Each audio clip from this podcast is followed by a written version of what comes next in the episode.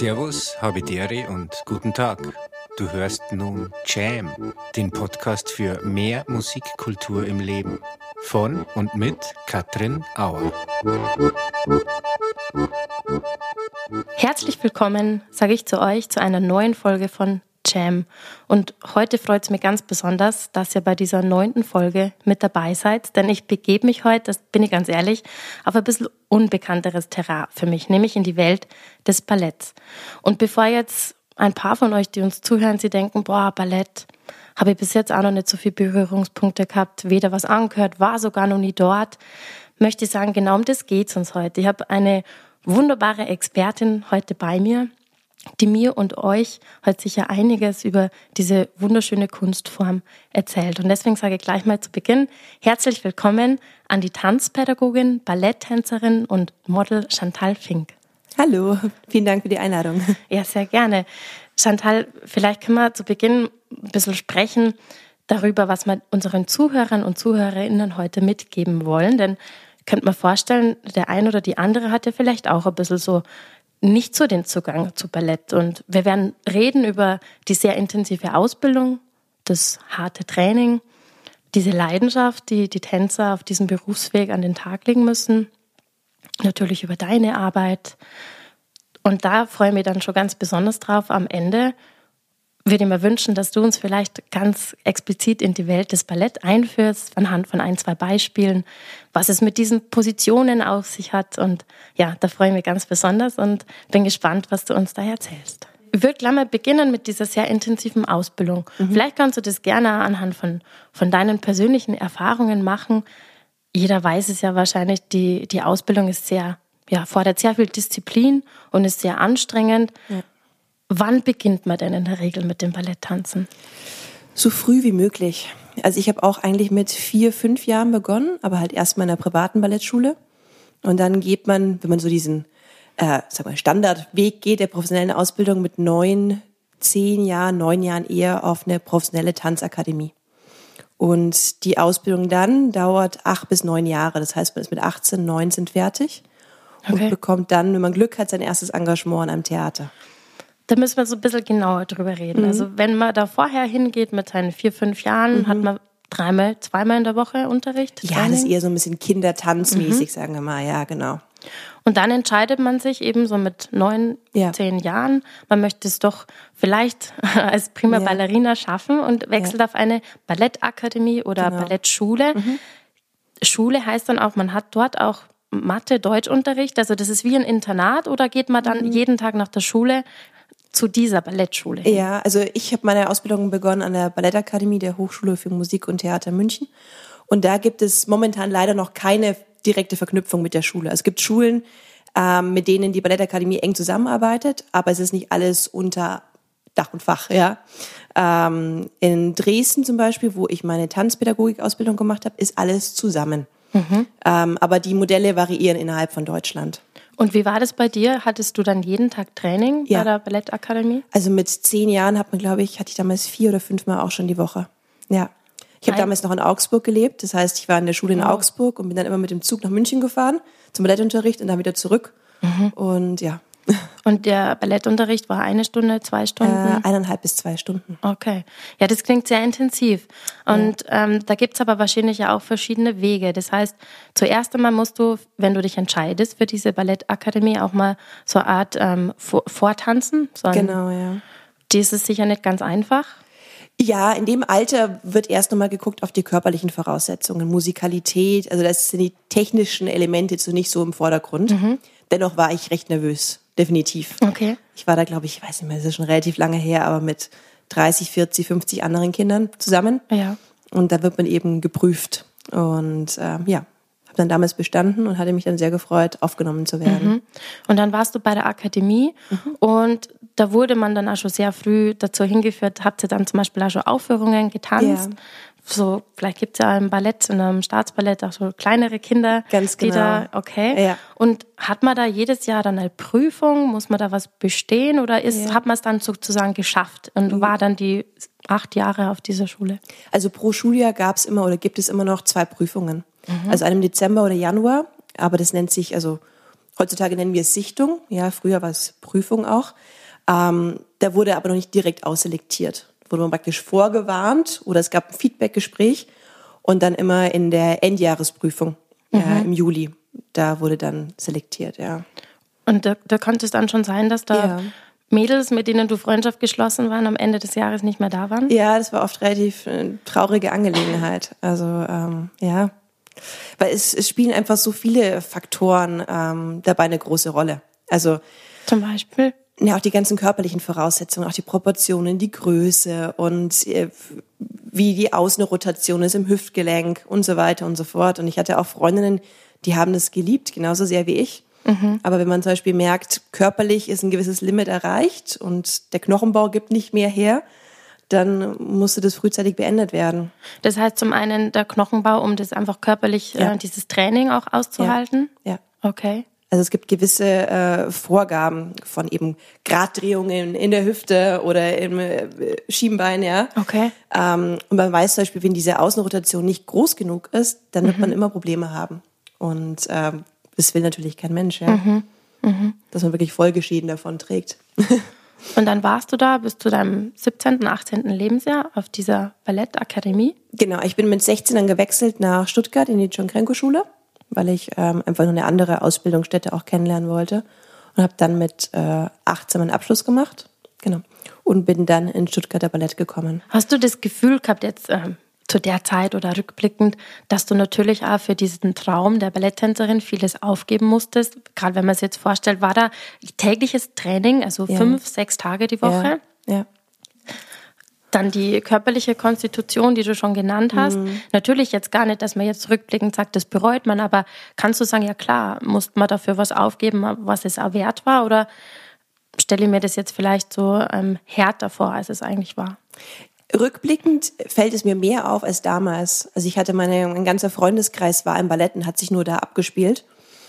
Und wenn ich jetzt nicht ins Skilager durfte oder ins, ins Schullandheim, weil ich einfach mhm. äh, trainieren wollte, vor allem auch, ähm, habe ich das nicht als Entbehrung gesehen. Jetzt, wo sich natürlich mein Bekanntenkreis und Freundeskreis schon, ähm, wie soll ich sagen, noch erweitert hat, ja, da dass ich nicht nur noch tanze, mhm. ähm, merke ich schon, wenn ich mit anderen Leuten rede, was sie in ihrer Jugend erlebt haben, in ihrer Kindheit. Äh, ja, aber also ich bereue es nicht. Also für mich war das, hat sich damals richtig angefühlt, im Nachhinein auch noch. Mhm.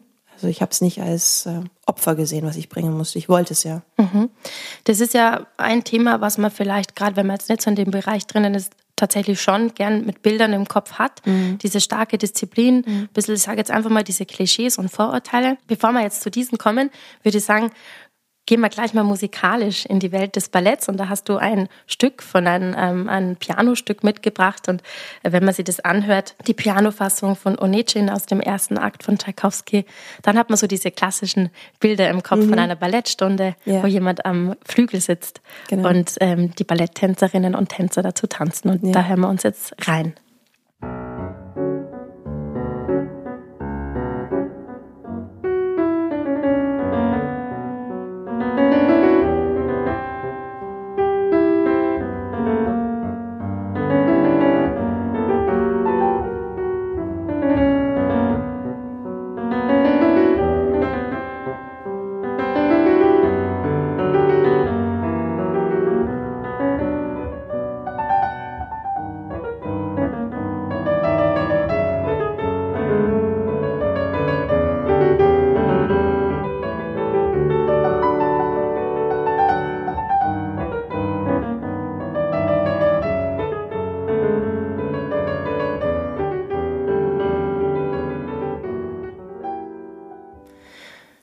Bin ganz ehrlich, mir ging so, dass ich Bilder im Kopf hatte beim Ballett, ich habe es zu Eingang schon gesagt, von strengen Ballettlehrerinnen, von jungen Mädels, die teilweise viel zu früh, viel zu viel Make-up im Gesicht haben, von ehrlich gesagt ein bisschen was unnatürlicher Geradlinigkeit, die, wenn man aber dann dort ist im Ballett und es sieht, natürlich nur was mit Leichtigkeit und purer Leidenschaft zum Tanzen zu tun hat. Das hat mhm. sie bei mir total gewandelt, aber davor hatte diese Bilder Sagst du, ja, du kannst das nachvollziehen oder findest du das total unfair? Ähm, ich würde sagen 50-50.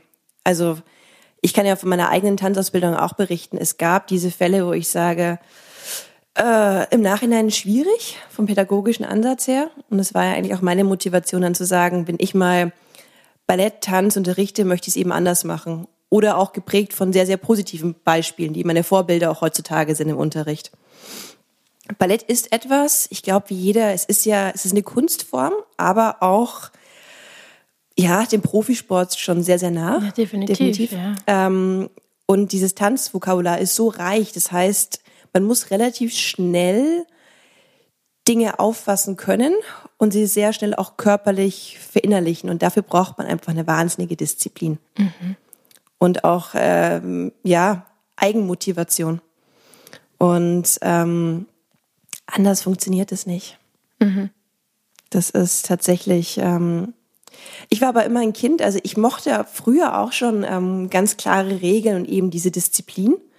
Ich glaube, deswegen ist es mir auch sehr leicht gefallen, mich da so einzufügen. Okay. Mhm. Ähm, aber ja, das ist. Ich weiß auch gar nicht, heutzutage wieder dieses Wort Disziplin ist ja fast schon, wird manchmal sogar gebraucht als Schimpfwort. Mhm. Ja. Mhm, ähm, finde ich jetzt gar nicht so sehr. Also ich mhm. finde gesunde Disziplin, egal in welchen Job man später macht, auch wenn man sieht in der Tanzausbildung, man wird keine Profi-Prima Ballerina, hilft einem wahnsinnig weiter. Mhm. Ja. Ähm, natürlich gibt es eben auch diese Fälle, wo dann ähm, die übergriffigen Fälle, ja, hat man ja auch in der Vergangenheit gesehen, aber ich habe auch das Gespür jetzt, wo ich da so in diesem, in diesem Pädagogikthema involviert bin, dass sich da gerade wahnsinnig viel tut. Mhm. Es gibt verschiedene Symposien und äh, Tagungen.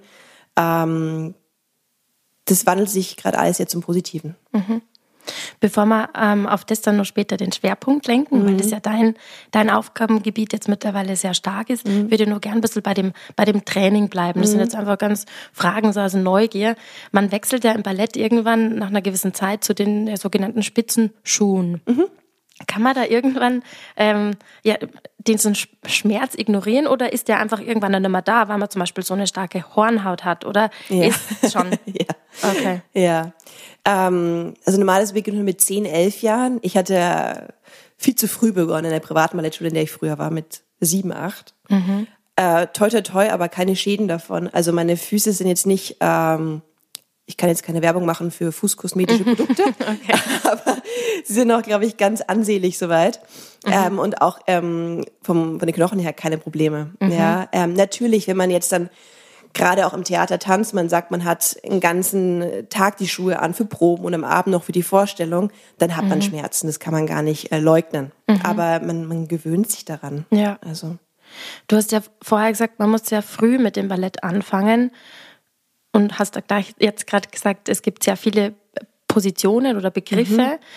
Ist das auch ein Grund, weil es eben so viel gibt zu lernen von diesen? Ich habe hab tatsächlich mal in Wikipedia auch reingeschaut und da mhm. stehen ja auch schon 110 Begriffe. Die meisten mhm. natürlich aus dem Französischen, ein bisschen Italienischen, weil daher der Ballett kommt ähm, oder das Ballett kommt. Ist das der eine Grund, weil es einfach so viel zu lernen gibt, bis man dann vielleicht das erste Mal so eine größere Choreografie tanzen kann? Oder was ich mich immer frage, ist es die größte Kunst, dass man schafft, dass es so leicht aussieht oder einfach ja. diese Leichtigkeit, nicht leicht, sondern einfach so wie auf Wolken schwebend? Ja, definitiv. Ähm, und es ist natürlich auch so, gerade heutzutage, man muss nicht nur das klassische Repertoire beherrschen, sondern eben auch zeitgenössisch modern. Weil auch die großen Opernhäuser, die früher nur klassisch geprägt waren, haben, bieten beides an. Mhm. Das heißt, man muss den Körper so schulen, dass man sich ganz schnell umstellen kann. Das heißt, ich probe zum Beispiel vormittags für Schwanensee, tanz aber am Abend äh, Forsyth. Ja, mhm. also eine modernere Choreografie. Okay. Und das muss ein Körper erstmal äh, stemmen können. Und man muss eben auch dazu sagen, dass eine Tänzerkarriere ja auch relativ kurz ist. Mhm. Ja. Ähm, und eben dieses, diese Schritte, ich weiß nicht genau, ich kenne mich da nicht so wirklich aus im Sportwissenschaftlichen, aber man muss eine Bewegung ja zigtausendmal wiederholen, damit sie der Körper drauf hat. Ja, mhm. und ähm, gibt so viele Schritte, so viele Kombinationen davon. Ja, gibt wirklich einen Haufen zu lernen. Was macht man im Ausgleich um, ähm, für seinen Körper, der das so so stark sein muss und der einen mhm. so ja stundenlanges hartes Training und dann bis zur Aufführung durchhalten muss, gibt es so eine Gegen Gegensache, wie man es ja eben auch von den anderen Sportlern oft gehört, diese die Massagen oder eben gerade mhm. diese Erholungsphase, die sehr wichtig ist. Mhm. Ja, die Erholungsphasen im Tanzen sind immer noch recht kurz tatsächlich. Mhm. Ähm, das ist auch schwierig, das auch in so einem Schulalltag von der Ballettakademie irgendwie zu integrieren. Ja, Okay. man arbeitet schon daran, dass man sagt, man eine Viertelstunde, 20 Minuten Pause dazwischen oder halt dann Samstag ist reduzierter Unterricht, Sonntag ist frei. Ähm, ja, der physiotherapeutische Bereich wird auch immer größer, was sehr gut ist, eben durch Massagen und Therapie und Pilates, Gyrotonics, ja, was eben ähm, beim Tanzen hilft und stärkt. Das gab es zu meiner Ausbildungszeit noch nicht, aber das ist äh, sehr unterstützend. Ja. Okay.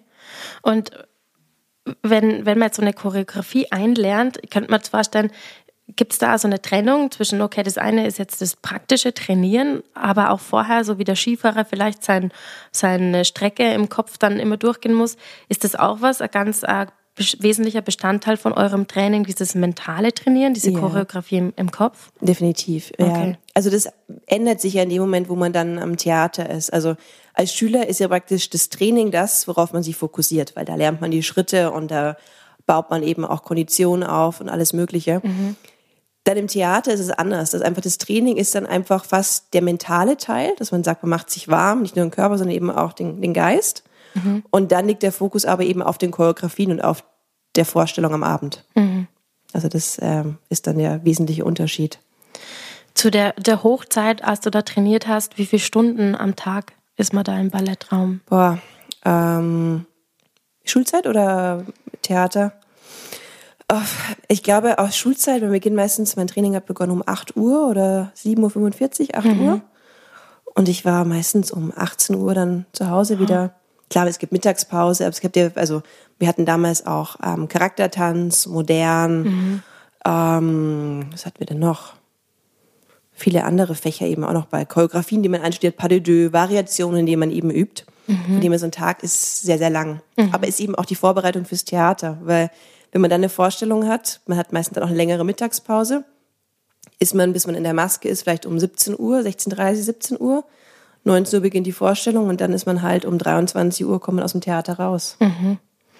Ja, da bekommt man schon einen guten Einblick, wie Ja. intensiv das ist. Aber du hast es ja schon gesagt, du bereust ja auch nichts. Und Nee. ähm, wenn man da die Möglichkeit hat, mit jemandem zu sprechen, so wie ich jetzt, wo man dann merkt, der Gegenüber strahlt dabei, dann merkt man, da ist eine pure Leidenschaft dabei. Und anders Ja. geht's wahrscheinlich auch gar nicht, Nein, oder? anders geht's nicht. Hast du das dann wirklich, also von Kleinkind oder auch dann später noch als Teenager, immer dieses Bild im Kopf, du möchtest zum Beispiel wirklich Solistin werden, also die klassische Prima Ballerina oder braucht Ja. man das, um da Ja. durchzukommen? Also für mich war es eigentlich schon klar mit sechs, sieben Jahren. Bis auf meine Eltern haben mir das damals niemand geglaubt. Aber ich habe gesagt, nee, ist für mich, also ja, das nie in Frage gestellt. Und nach deiner, nach deiner Ausbildung an der John Kranko Schule gingst du ja dann ans Staatsballett in Stuttgart. Da warst du dann im Ensemble oder? Weil das müssen wir jetzt oder dürfen wir jetzt an dieser Stelle vielleicht schon mal vorwegnehmen vor unserem letzten Punkt. Es gibt ja da ganz ja, starke Hierarchien, sag ich Ja, jetzt mal genau. so. Und man fängt meistens erstmal an, im Ensemble zu tanzen. Genau, Oder? ja. Also da gibt's sogar noch was drunter, das nennt sich dann äh, Eleven oder Apprentice, ja. Ähm, das hat man meistens, diese Position hat man, wenn man gerade frisch von der Schule kommt, das ist wie eine Art Probezeit. Das heißt, man wird in alle möglichen Stücke reingeworfen, ist äh, dritte, vierte Besetzung. Okay. Und in meinem Fall war es so, ich war damals äh, vierte Besetzung oder fünfte Besetzung für ein Stück von Christian Spuck. Leos und Lena hieß es. Und dachte damals auch, ich keine Chance, dass ich mal tanzen werde. Das Aha, vierte, fünfte okay. Besetzung. Und wie es der Teufel will, sind dann alle vier Besetzungen ausgefallen. Wirklich? Verletzung, Krankheit, und dann stand ich auf der Bühne. Und ähm, das war, glaube ich, damals mein Ticket für den festen Vertrag, ja. Weil ich das relativ gut gelernt hatte damals und ganz gut vorbereitet war. Und so schnell kann es dann gehen. Und der feste Vertrag heißt dann aber nur für eine Spielzeit oder? Ähm, der ist eigentlich unbefristet, ja. Also er kann jederzeit aufgelöst werden. Es ist kein äh, lebenslanger Vertrag in der Hinsicht. Aber wenn man sich jetzt kein Riesenfauxpas leistet, dann läuft es eigentlich so äh, weiter. Ja. Bevor wir jetzt dann gleich ähm, mehr hören über den Fokus, der sich bei dir dann daraus entwickelt hat, nämlich der Tanzpädagogik, hören wir noch in ein Stück, das alle wahrscheinlich kennen, von Johann Sebastian Bach, aber du sagst, es war ein bisschen so dein Schulstück, da hast du ganz viel ähm, dazu getanzt. Und dann hören wir weiter von Chantal Fink und ja, ihrer Tanzpädagogik.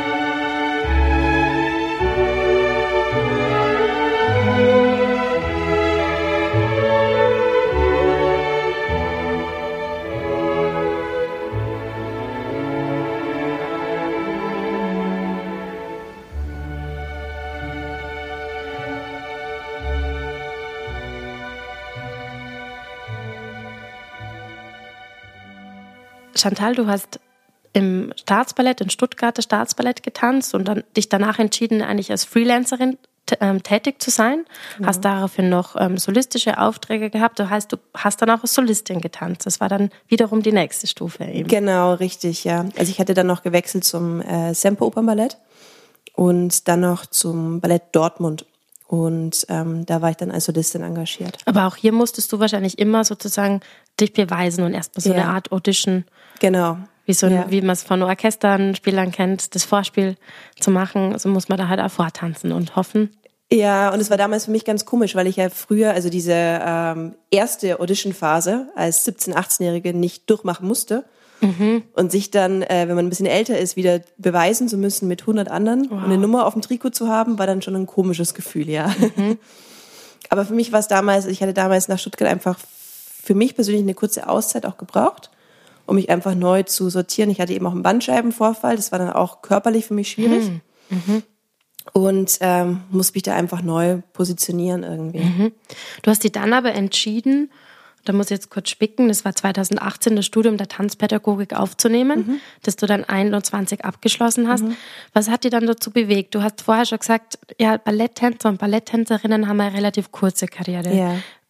Angenommen, jemand ist jetzt äh, als feste Solistin wo, aber wann ist da sozusagen die Grenze erreicht, dass man sagt, es geht einfach nicht mehr körperlich, mit welchem Alter, so ungefähr, dass man da ein Bild davon bekommt? Ja, ungefähr Mitte, Ende 30. Okay. Ja. Das heißt, du hättest jetzt vielleicht auch nur zehn Jahre tanzen können, mhm. was diese Konstitution betrifft, aber hast ja dann schon relativ früh für die Pädagogik entschieden. Ja. Was, was war da der Auslöser? Mehrere Punkte. Also unter anderem eben auch meine, meine Rückenbeschwerden. Ähm, also ich kann jetzt, ich tanze ab und zu noch in Projekten, da merke ich es nicht so sehr, wenn die Probenzeit ein, zwei Monate sind. Aber mhm. so ein mhm. Company-Alltag mit mehreren Stunden ist schwierig für mich. Ja. Okay. Ähm, und dazu war es eben auch, dass ich dann ja, mich auch gefragt hatte, wo führt meine Leidenschaft hin oder wie kann ich das eben noch weiterentwickeln? Mhm. Und ähm, mein erster Gedanke war, ich habe gar nichts mehr mit Tanz zu tun. Aha, ja, wir okay. gehen in eine ganz andere Richtung. Okay. Habe dann aber gemerkt, geht nicht. Ja, ich glaube, einmal, wenn man mal diesen, dieses Blut geleckt hatte von Tanz, dann kann man nicht mehr ganz, mhm. kann man mhm. nicht leugnen. Aha, ja, okay. Es war nur damals wegen meinen körperlichen Beschwerden so eine kurze Zeit von Hassliebe, glaube ich, kann ich schon mhm. sagen. Mhm. Etwas, was man braucht, aber man merkt irgendwie, äh, geht da nicht mehr so wirklich weiter. Genau. Und eben aufgrund von meiner eigenen Ausbildung ich dachte, wie kann man das vielleicht oder wie kann ich daraus was für mich entwickeln, wo ich sage, ähm, die zukünftigen Generationen zu fördern und gleichzeitig vielleicht Sachen, die ich erlebt habe, zu verbessern. Mhm. Das war so meine Motivation. Was sind das für Dinge, die du gern verbessern möchtest in deiner Pädagogik? Umgang auch mit den Schülern. Also das, ähm, ich denke schon auch noch, dass es eine gewisse Hierarchie ist auch mal so ein hartes Wort, ja. Mhm. Ähm, also ich bin, ich versuche sehr zugänglich zu sein für meine Schülerinnen und Schüler. Und dennoch ist es natürlich so, weil es eben so viel zum Lernen gibt, dass eben von den Schülern auch schon die Bereitschaft da sein muss, zuzuhören und eben anzunehmen, Korrekturen anzunehmen. Mhm. Und das ist natürlich schon sehr schwierig, weil nicht jeder ist kritikfähig. Aber das ist gerade auch ein Beruf, wo man sehr viel Kritik einstecken muss und damit umgehen muss. Mhm was für Kinder oft ähm, schwierig ist. Ja, aber eher ein unterstützendes Umfeld zu schaffen, als nur ein belehrendes. Wo unterrichtest du denn? Wo kannst du jetzt deine Leidenschaft weitergeben? Ähm, lustigerweise dort, wo ich meine eigene Tanzausbildung auch angefangen habe, an der Ballettakademie für ähm, München, genau, Hochschule mhm. für Musik und Theater. Mhm. Da hast du dann Kinder auch ab zehn Jahren bis Genau, also ich habe jetzt die kleineren Klassen gerade, mhm. also die acht, neunjährigen und zehn bis elfjährigen. Ja. Und wenn man die natürlich jeden Tag sieht oder andersrum, wenn die ihre Lehrerin jeden Tag sehen ja. und dann nicht nur ähm, eine Stunde, sondern vielleicht mehrere Stunden, ja. kann man das schon vorstellen. Da ist eine starke Vorbildfunktion da, oder? Ja, definitiv, ja. Ja. Für mich war es am Anfang recht skurril, in diesen eigenen, also in diesen Ballettsälen wieder zu stehen, wo ich selbst als ähm, Kind angefangen habe zu unterrichten mhm. und plötzlich steht man auf der anderen Seite. Mhm. Aber langsam habe ich mich daran gewöhnt. Und kannst du dann den Schülern und Schülerinnen viel von deinen Erfahrungen mitgeben? Und wenn ja, was sind es für Erfahrungen, die du ihnen gerne mitgeben möchtest? Ja, äh, ganz unterschiedlich. Also natürlich hat Tanz super viel mit Technik zu tun, aber es ist eben auch die die mentale Sache, ja, und die, man muss, um Ballett zu lernen, schon auch detailverliebt sein, weil es allein schon die Handhaltung im klassischen Tanz, wenn man sich die anguckt, ja. vielleicht ist es schwer so Aha. zu beschreiben, aber da kommt es wirklich auf den kleinen Finger drauf an. Mhm. Und ähm, das eben zu vermitteln, dass, dass jeder Tag und jedes Detail eben zählt. Ja. Mhm. Das heißt, man arbeitet da ganz, ganz viel an sich selbst mhm. natürlich wahrscheinlich, an dieser mhm. Ausbildung, wie bei vielen künstlerischen Aus ja. Ausbildungen als Schauspieler oder als Musikerin. Ähm, ja, spannend ist das. Und ähm, wir haben ja im Vorfeld versucht zu telefonieren, aber ich kann euch jetzt sagen, es war gar nicht so einfach, mit der Chantal Fink äh, ein Telefonat auszumachen. Du bist wahnsinnig eingespannt. Du unterrichtest ja nicht nur dort, ähm, sondern noch an der Ivanson-Schule und dann ja. gibst du auch noch Privatunterricht. Ja, richtig. Ähm, hast du auch, das ist ja auch immer so eine Sache, man denkt, Ballett ist ja nur was für, für Kinder oder Jugendliche mhm. und dann ist es aus. Mhm. Gibt es auch Erwachsene, mhm. die noch mit Ballettunterricht anfangen? Ja, definitiv. Ja, ja. Also ich habe auch ähm, ganz am Anfang, bevor ich äh, mit meinem Studium in Dresden begonnen hatte, auch viele Erwachsene Ballettklassen unterrichtet, also in, in Hobbyschulen und ähm, das ist auch toll, weil das sind auch natürlich genau die Leute, die kommen, weil sie wirklich was lernen wollen. Mhm. Ja, ich meine, es gibt ist ja nicht nur ein, ein, ein Klischee jetzt, dass ganz viele Kinder einfach ins Ballett geschickt werden für die gute Haltung, wollen es aber gar nicht wirklich. Okay, ja. ja. Und ich arbeite wahnsinnig gerne mit Leuten zusammen, mit Kindern oder eben Erwachsenen, die das wirklich wollen, die dafür brennen. Und ist es, weil du das gerade ansprichst mit der guten Haltung, ist es ja, wenn man es jetzt nicht zu stark ausübt, mhm. so wie jeder Athlet natürlich seinen Körper ein bisschen zu sehr fordert, ist es wirklich auch gut für die Haltung, wenn man sagt, ja. da hat jetzt jemand Beschwerden? Ja, definitiv. Wir wollen ja sozusagen ja. alle ein bisschen schmackhaft machen. Ja, also egal für welche, für welche Altersgruppe. Also mhm. meine Mutter hatte auch kurzzeitig mal angefangen mit Ballett. Ähm, sie hat nie getanzt, ja. Mhm. Und bei mir mal in diesen Erwachsenenstunden mitgemacht und hat sich auch einiges verändert an der Haltung, an der Flexibilität. Also mhm. ist nie zu spät. Es gibt ja da verschiedene Formen. Natürlich ja. so das Modern Dance ist ja dann ja. ein bisschen die abgeleitete Version. Ja. Was ich mir beim Ballett noch dachte, vielleicht ist das jetzt ein bisschen Ballettgeschichte, aber woher kommt es mit diesen auf den Zehenspitzen stehen, wo man ja merkt, das hat ist jetzt keine natürliche Haltung. Mhm. Also der Mensch, meine Kinder gehen natürlich viel auf Zehenspitzen, mhm. wenn man das mal beobachtet, aber jetzt nicht so, wie es beim Ballett ist. Hat es da, also kannst du uns das vielleicht nur er erklären, woher das kommt oder was es vielleicht braucht es das, um einfach diesen Tanz besser auszuführen? Oder also es spricht der totale Laie aus. Ja, da gibt es, glaube ich, verschiedene Mythen. Also mit der bekannteste ist der von Maria Taglioni, eine der berühmtesten Balletttänzerinnen einer lang vorhergegangenen Ära. Und der Vater hat angeblich für sie die Spitzenschuhe erfunden, damit Aha. es eben wirkt, als würde sie über die Bühne fliegen. Mhm. Ist ja eigentlich auch die Illusion, die man davon hat. Ja, und es, es streckt natürlich auch den Körper. Also ästhetisch ist es ja sehr schön nicht gerade das Natürlichste der Welt, aber sehr schön. Mhm. Ja, auf jeden Fall. Ja. Auf jeden Fall. Jetzt sind wir schon eigentlich total gelandet beim Ballett. Mhm. Bei der Tanzform, bei dieser wunderbaren Kunstform. Und ich kann mir wirklich vorstellen, dass viele, die uns zuhören, noch gar nicht im Ballett waren. Mhm. Man kennt es natürlich zur Weihnachtszeit, den Klassiker, der Nussknacker, mhm. ähm, wobei man da auch sagen muss, ganz oft ist es so, dass dann da die Musik abgespielt wird und dazu getanzt wird, ist ja auch nicht das Gleiche, wie wenn man jetzt ins Staatsballett geht, wo unten im Graben mhm. die Orchestermusiker sitzen und dann wirklich die Tänzer und Tänzerinnen auf der Bühne. Kannst du uns jetzt ein bisschen einführen in die, in die Welt des Balletts?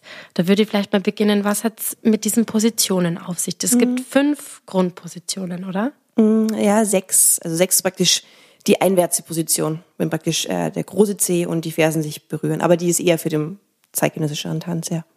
Und mhm. zu diesen Positionen kommt man immer wieder zurück, oder? Genau. Das ist die Basis für einen Tanz, wie man jetzt sagen muss, in der Musik ähm, die Tonleiter oder im Sport irgendwie so die, die Kniebeuge oder in jeder Sportart halt so diese, diese Basic Skills, die man können mhm. muss, oder? Genau. Und dasselbe gibt es praktisch mit den Armen auch. Da gibt es verschiedene mhm. Armpositionen und Port de Bras, also heißt praktisch das, das Tragen der Arme auf gut Deutsch übersetzt, okay. praktisch fließendere Übergänge der Arme. Da muss man aber auch differenzieren, weil es verschiedene Systeme praktisch gibt. Also ich bin ausgebildet worden nach dem Vaganova-System, ist mit eines der bekanntesten, das ist das russische Schulsystem.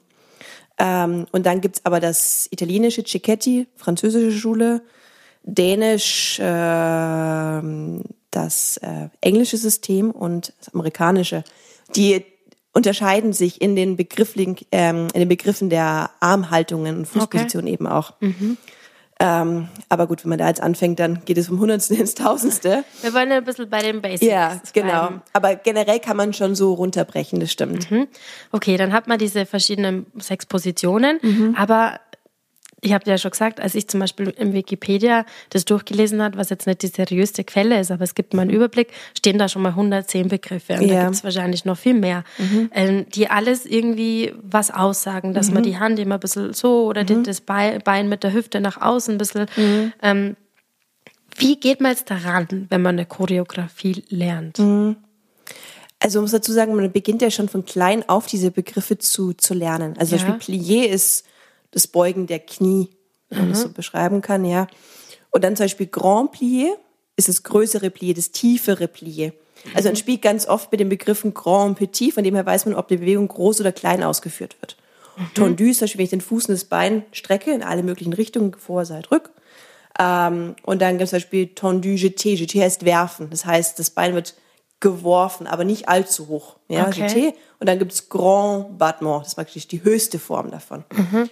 Und so, ähm, selbst wenn man jetzt nicht Französisch äh, fließend spricht, kann man mhm. sich das so zusammenbauen. Das ist eigentlich wie so eine Art Baukastensystem. Okay. Ja. Das heißt, so eine Choreografie besteht tatsächlich dann nur aus so einer Abwandlung oder Abfolge von Begriffen, die dann ja. aneinander geführt und tänzerisch mhm. dann sozusagen diese Choreografie entstehen lassen. Genau, also mit Abweichungen halt, je nachdem, wie der Choreograf das gerne hätte.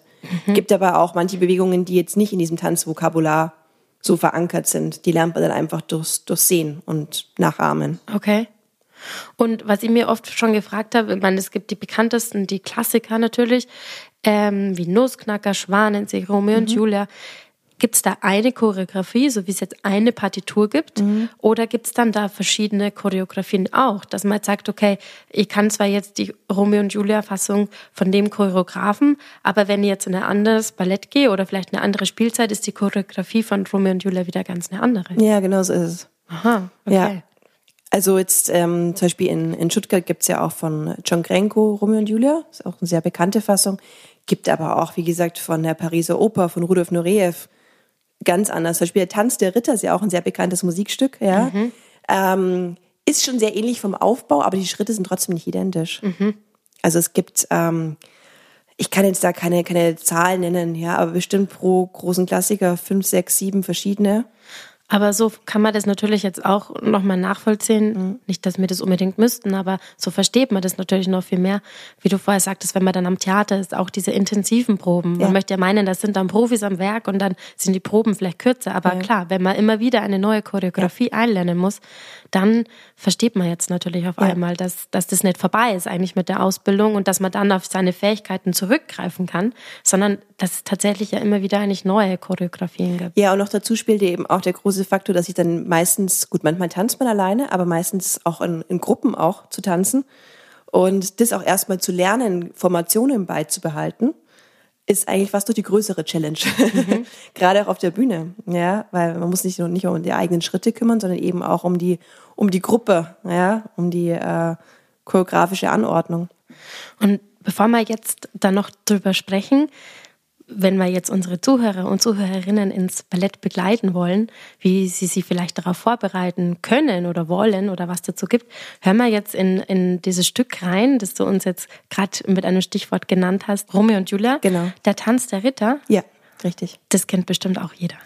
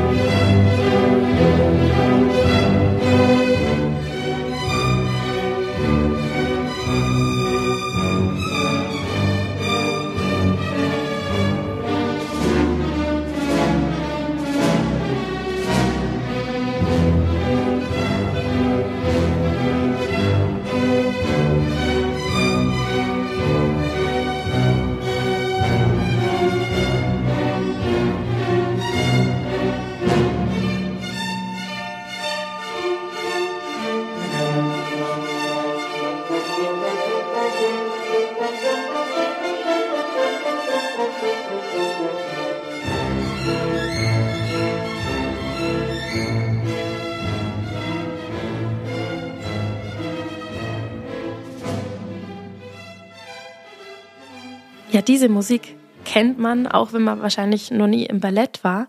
Und um das soll es jetzt ein bisschen gehen. Ähm, wie schafft man es denn? Das ist so meine, meine Hauptfrage eigentlich. Wie schafft man es denn, mit einem Tanz eine Geschichte zu erzählen? Denn man muss ja sagen, das ist vielleicht auch nicht allen klar, es wird ja im Ballett nicht gesprochen. Wir haben die Musik ja. und wir haben den Tanz, der sozusagen die Wörter uns präsentiert. Ja. Also ich meine, jeder bereitet sich da ganz unterschiedlich darauf vor. Ja, manche lesen sich ein, ja, in Lektüre, die da irgendwie dazu beisteuern könnte. Oh. Also ich habe meistens, zum Beispiel bei dem Pas de Deux von Schwadensee, die ich mal getanzt hatte, in der Gala, auf meine eigene Gefühlswelt eigentlich zurückgegriffen. Mhm. Ja, also die meisten Ballettstücke sind ja doch etwas äh, von Dramatik geprägt, glaube ich, kann man schon so sagen. Und jeder Mensch hat es, glaube ich, mal erlebt, dass man komplett äh, verliebt war oder enttäuscht worden mhm. ist oder traurig war. Und ähm, ich habe da wirklich versucht, Situationen, die mir persönlich passiert sind, so wieder abzurufen und das okay. praktisch in die Bewegung mit einfließen zu lassen. Mhm. Das klingt ja eigentlich auch ein bisschen so, als bräuchte man ein bisschen schauspielerische ja, definitiv. Fähigkeiten oder Talente, ja. oder? Aber ja. das ist jetzt nicht unbedingt Teil der Ausbildung. Nee, lustigerweise nicht. Ja, sollte auch mehr äh, aufgenommen werden. Natürlich ja. sieht man in dem, im hintersten Rang vielleicht jetzt nicht, wenn man vorne die Mimik macht, aber ja. das ist ja das, was dann irgendwie da ist, gell? Ja. Und wie du vorher schon sagtest, das macht ja so viel aus oder du beschäftigst dich damit, wie der kleine Finger jetzt liegt bei ja. der Rotation, wie das kleine Teil. Ja.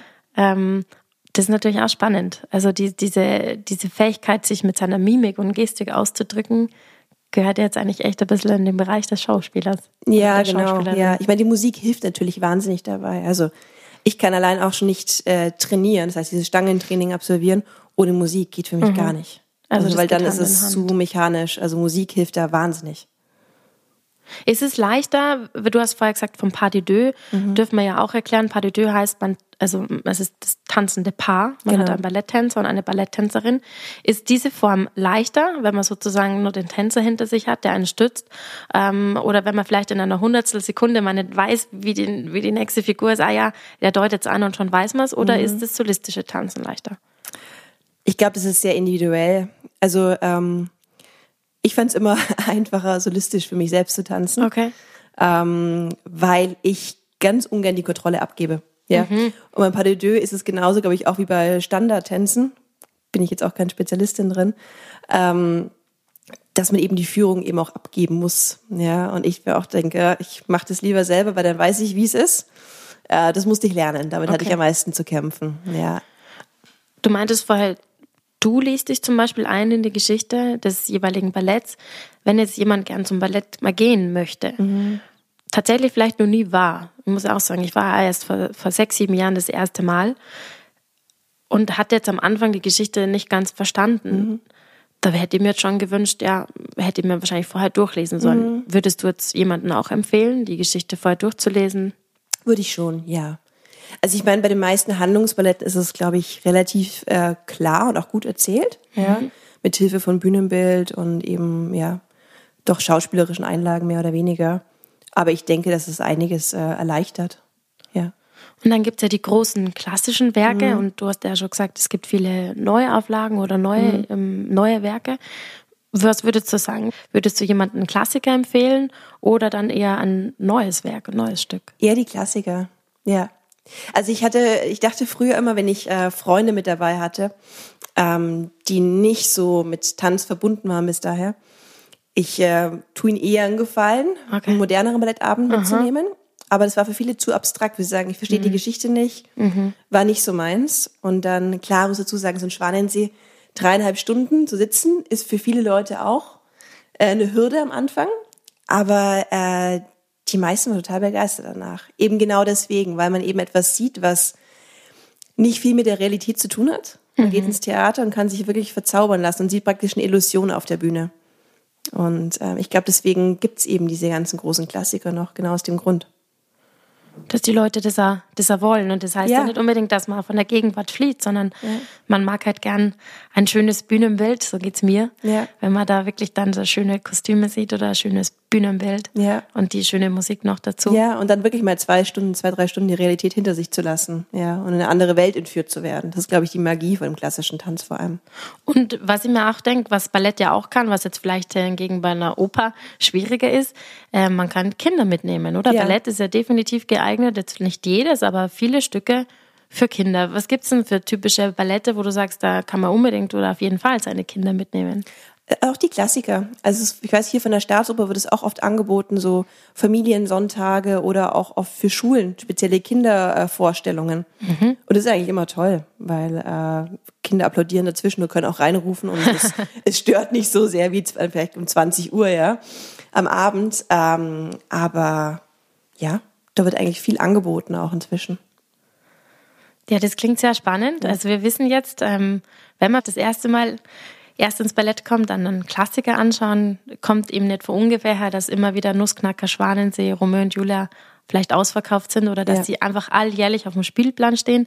Man kann ja gern seine Kinder mitnehmen und man sollte sie vielleicht vorher ein bisschen in die Geschichte einlesen, dass man ein bisschen weiß, was in dem jeweiligen Akt so vorkommt. Chantal, wir sind schon fast am Ende von, äh, von der diesmaligen Folge. Am Ende habe ich noch immer vier Fragen, die in meinen Gästen gleichstehen, ein bisschen anpassen an den jeweiligen Beruf und genauso würde ich es jetzt gern mit dir machen. Ja. Bei der ersten Frage möchte ich gerne wissen, welche Musik fällt dir sofort ein, von der du dich einfach immer bezaubert hast oder die dir viel gegeben hat? Das kann jetzt ein Album sein, das kann einfach ein Komponist sein in deinem Fall. Ähm, tatsächlich etwas, was wir davor eingespielt hatten, also die Musik von Onegin. Weil ich das Ballett auch sehr, sehr oft getanzt hatte. Und das, äh, ja, ist eine Musik, die ich auch so während dem Autofahren hören kann oder wenn ich auf der Straße laufe. Und ähm, ja, hat eine besondere Wirkung auf mich. Was bedeutet für dich das Tanzen? Sehr, sehr viel. Ähm, ist nach wie vor so meine, mein Zufluchtsort, obwohl ich jetzt nicht mehr so viel tanze und eben mehr unterrichte. Mm, ist es etwas, was mich immer begleitet hat, so in ganz schwierigen Phasen in meinem Leben, als auch in sehr, sehr glücklichen Phasen. Also Tanz ist immer da und wird immer gegenwärtig bleiben. Steht der Begleiter. Was genau fasziniert dich am Ballett? äh, diese Illusion und gleichzeitig auch diese, diese Disziplin, die dahinter hinter, äh, steht. Ja, das ist einfach, ist ganz schwierig in Worte zu fassen für mich, aber es ist so ein, so ein Gesamtkunstwerk irgendwie. Und ähm, ich habe gleichzeitig auch nach wie vor wahnsinnig viel Respekt vor dieser Kunstform. Ist das vielleicht auch was, was du mehr noch auch deinen Schülern und Schülerinnen mitgeben möchtest? Jetzt kann man da totale Küchenpsychologie an den Tag bringen und sagen, ja, weil man könnte jetzt umschauen, so viel Struktur ist vielleicht nicht mehr klar, man muss in die Schule gehen, aber ansonsten ähm, ist das in unserer Welt ja schon alles sehr frei. Und man könnte jetzt sagen, es tut natürlich schon gut, jetzt da gewisse äh, Disziplin irgendwo zu haben und Ja. dass man das zum Beispiel bei dir im Tanz findet. Ja, wahrscheinlich, ja. Und zum Schluss würde mich nur interessieren, was wünschst du dir denn für die Kulturszene? Ähm, generell glaube ich mehr Vernetzung. Wir hatten ja auch vorab mal kurz darüber gesprochen, Ja. ja. dass gerade auch, also ich weiß in meiner aktiven Phase, wir hatten nie so viel Kontakt zum Beispiel zu Musikern aus dem Orchester. Also wenn man sich mal kurz begegnet auf dem Gang und sagt, okay, Dirigenten eher, weil die oft auch bei den Proben mit dabei waren, um zu gucken, wie das Tempo gewollt ist und so weiter dass man sich da mehr vernetzt austauscht, weil ich glaube, man kann von jeder Kunstform äh, sehr viel lernen und sehr viel mitnehmen und sich gegenseitig inspirieren. Das wäre, glaube ich, so mein, mein Wunsch. Das freut mich total, dass du das jetzt sagst, weil das ist ja auch ein bisschen der, der Gedanke auch von dem Podcast, Ja. dass man irgendwie nicht nur verschiedene Berufe kennenlernt, sondern dass man vielleicht dadurch jetzt auch auf die Idee kommt. Wenn jetzt einer sagt, boah, ich würde eigentlich gerne mal mit einer Balletttänzerin zusammenarbeiten, dann weiß er jetzt, es gibt die Chantal Fink, die heute da war. Da sage ich schon mal auf jeden Fall vielen herzlichen Dank bei dir, liebe Chantal. Auch natürlich bei euch daheim fürs Zuhören. Ich freue mich, wenn ihr den Podcast abonniert, wenn ihr ihn weiterempfehlt und um auch zukünftige Folgen nicht zu verpassen, könnt ihr vorbeischauen auf Instagram unter Musikwerkstatt Auer. Und auch die Chantal hat eine Instagram-Seite. Da werden wir den, ähm, den Link im Feed verpacken. Da findet man sicher viele Fotos von dir und sozusagen auch einen weiteren Einblick, wenn jetzt jemand einfach ähm, neugierig geworden ist in, in die Ballett und in deine Arbeit. Ähm, also alle weiteren Links findet ihr im Feed, genauso wie auch den Link zur Jam Playlist. Da sind auch die Stücke von heute dabei. Ja, liebe Chantal, nochmal zum Schluss vielen, vielen Dank, dass du da warst. Ich sag danke. Und ähm, ja, ich würde mich freuen, wenn wir uns mal wiedersehen. Vielleicht ist jetzt auch in meinem Kopf irgendeine Idee entstanden oder da wächst ja. noch was raus. Sehr gerne. Vielen Dank und an euch zu Hause. Macht es gut, bis zum nächsten Mal. Ciao.